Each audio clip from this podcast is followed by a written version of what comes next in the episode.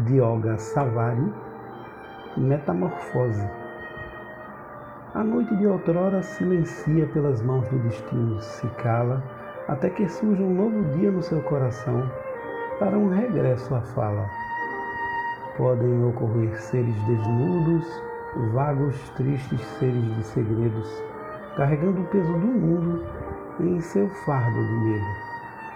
A noite não importará esta brusca espera até que passem as trevas sobre a matéria, quando a divindade retém o julgamento. A metamorfose da própria vida, transformador de uma ferida, no mais sincero dos depoimentos.